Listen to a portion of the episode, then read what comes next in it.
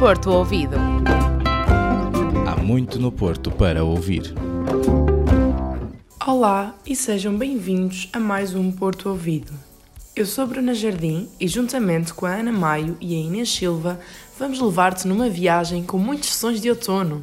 Hoje vamos contar-te um pouco da história de António Fernandes e de Laura Santos, vendedores de castanhas no coração da cidade do Porto. Falamos ainda com a Natália, natural da Colômbia, que veio estudar para Portugal em busca de uma nova experiência na Europa. Ainda neste programa, falamos das melhores sugestões de Halloween que chega no próximo dia 31. Curioso? Então vem connosco ouvir o novo programa.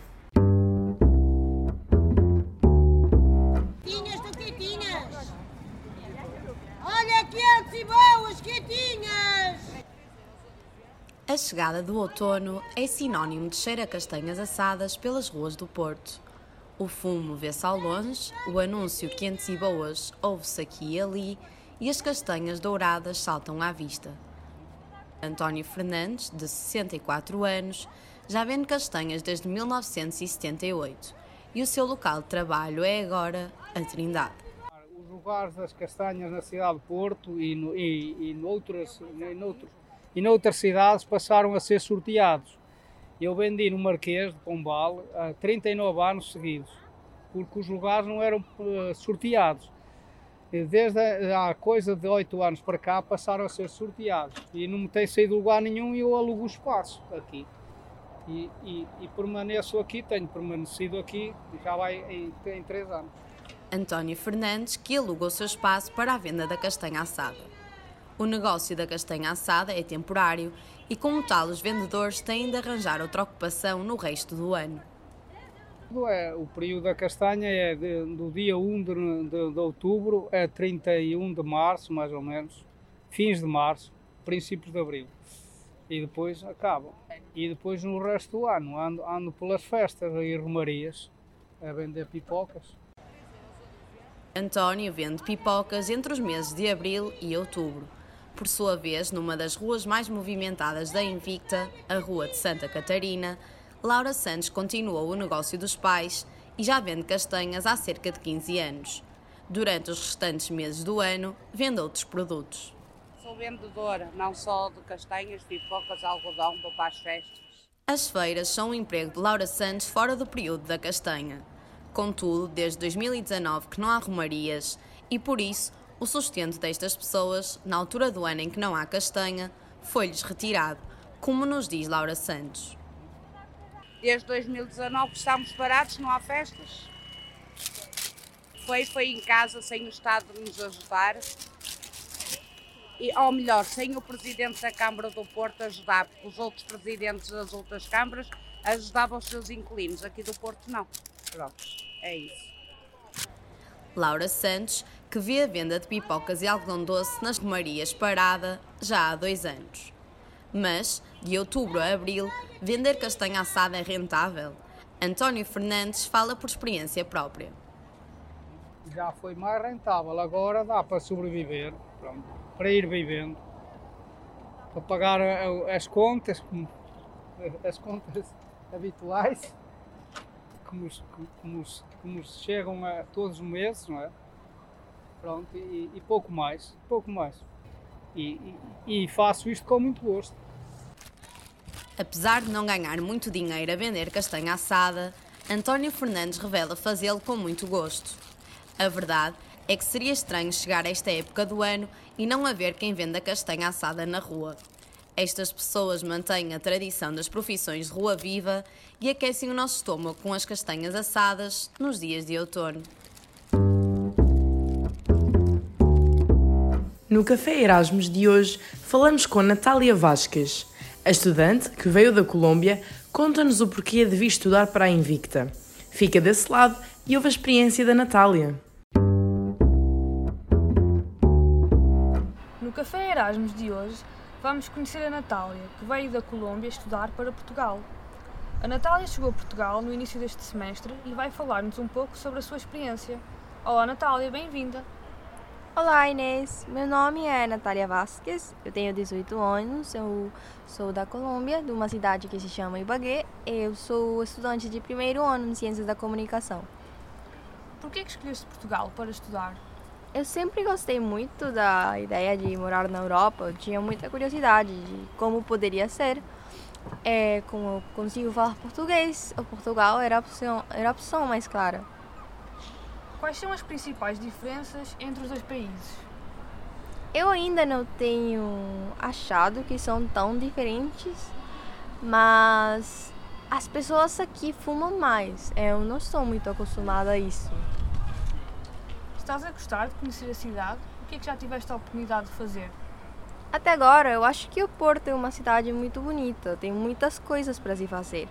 Eu já esteve na, na área perto da Ribeira, na reitoria da, facu, da universidade, é, da Torre dos Clérigos. Eu tenho gostado muito. Do que é que estás a sentir mais saudades de casa?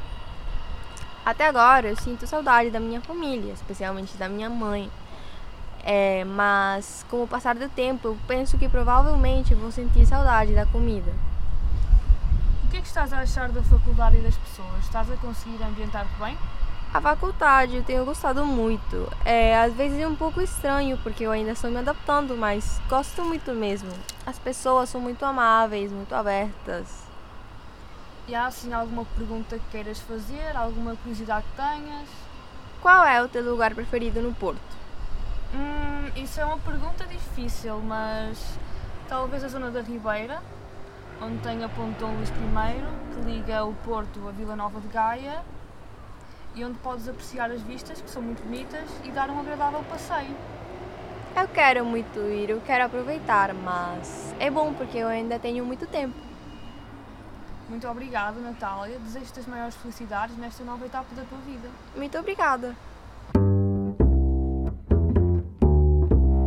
E porque o Halloween está aí à porta, trazemos várias sugestões com a rúbrica Sai de Casa. Momentos passados na Invicta durante a noite mais horripilante do ano.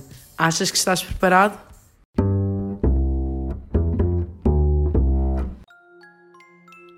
Se é em casa que costuma passar o Halloween, está na altura de mudar isso. No dia 31, seja durante o dia ou à noite, não vão faltar programas divertidos e assustadores por toda a cidade do Porto. Para os apaixonados pela história e para todos aqueles que gostam de um bom susto, o World of Discoveries, na Rua de Miragaia, tem o plano perfeito para a noite de Halloween. Envolvidos em elementos interativos, recriações em 4D e efeitos especiais, os participantes vão viajar até 1520. A experiência vai recriar um dos momentos mais aterradores que Fernando Magalhães viveu durante a famosa circunnavegação, o motim da sua própria armada. A primeira sessão é às 19 horas e a última às 23h30 e é possível jantar no local. Por outro lado, para todos os que não perdem com um bom filme, o Cinema Passos Manuel, em Santa Catarina, é paragem obrigatória. Um estudante de medicina que procura de forma obsessiva uma fórmula que devolva a vida aos mortos é o que o espera na noite de Halloween. Às 21h30, o clássico dos anos 80, Reanimator, O Soro Maléfico, entra em exibição e o bilhete custa 5 euros. Antes do filme, os espectadores podem assistir a alguns trailers da década de 80 repletos de cultura pop. Já depois do filme, são todos convidados a ficar para uma festa pela noite dentro. E numa mascarada a rigor, não é um requisito, mas vai ser bem apreciado. No dia mais assustador do ano, Buno Zoo é o convite do Zoo de Santo Inácio para assinalar este Halloween. O programa conta com muita animação e diversas atividades, desde jogos a workshops, e promete ser verdadeiramente fantasmagórico. As atividades planeadas vão permitir aos mais pequenos criarem as suas próprias travessuras, aderirem às pinturas faciais e participarem em jogos assustadores. O programa vai decorrer das 11 horas às 16h30 do dia 31 e o convite sugere que miúdos e graúdos apareçam fantasiados e tornem este Halloween o mais assombrado de sempre. Para esta Noite das Bruxas, recomendamos também a proposta do projeto PTRX, o Porto Assombrado, que convida a visitar e recordar alguns dos locais e histórias mais terríveis da cidade do Porto. O plano é que, ao anoitecer, os participantes explorem os locais da cidade e partam à descoberta das lendas, recordando todas as personagens e crimes que ficaram para a história.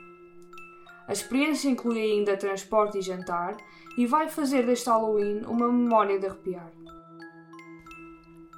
Com tantas opções, não há desculpa para neste Halloween não sair de casa.